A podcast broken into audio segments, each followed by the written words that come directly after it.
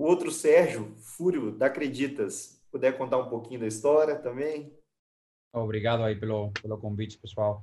Eh, bom, sou, eu sou espanhol, me graduei no ano 2000, eh, trabalhei sempre no mercado financeiro, primeiro lá no banco de investimento, depois mudei para Nova York, em 2008, também peguei Lehman, e, um, e aí em 2012 decidi que, uh, tinha um novo mundo aí nesse, ainda não, nem se chamava fintech, não, mas que aquelas empresas que tentavam fazer as coisas dos bancos, mas de, de, um, de um jeito um pouco diferente, né?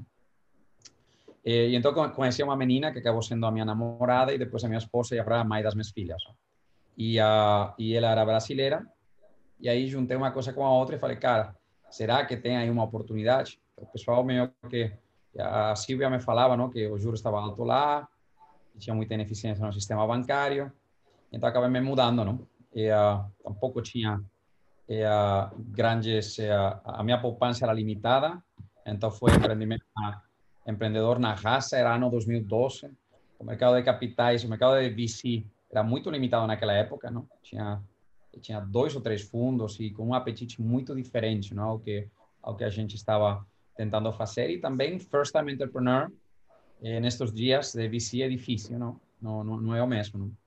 E uh, mas mas aí nasceu a acreditas aí com eh, com pouco dinheiro em 2012 e uh, como tinha pouco dinheiro fiquei como quatro, cinco anos com um modelo de marketplace, onde a gente acredita uma empresa de crédito, não fazemos crédito com garantia de carros, casas e folha, não, consignado. E um, inicialmente no modelo de marketplace até 2016. Em 2016 a gente viu que já era hora de, de, de, de dar o pulo e virar o mesmo que os bancos, não? Então a gente verticalizou o modelo, passou a ser dono do crédito, entrar em mercado de capitais, começar a fazer securitizações, causar muita confusão. Uh, acabamos pegando uma licença de instituição financeira e, um, e, e, acho que o último desenvolvimento que a gente fez foi esta loucura não, de, de não só fazer serviços financeiros, sino pular fora de serviços financeiros e começar a fazer outras coisas. Não? Do mesmo jeito que a Rappi começou a ter aí um wallet e demais, a gente agora é, quer, quer ter motoboys também. Não, na verdade que não, mas mas queremos fazer reformas, queremos trocar os carros dos nossos clientes, não? E, e achamos que tem muito uma pegada aí de serviços financeiros e serviços não financeiros ter uma tendência a se confundir, não?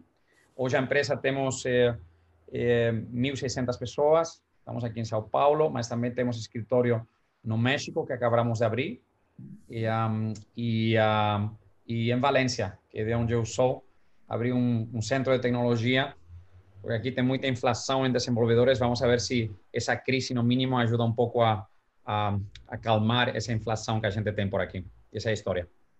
Você fala assim, hoje faltam desenvolvedores no Brasil. Bom, é isso, caramba, É, é isso.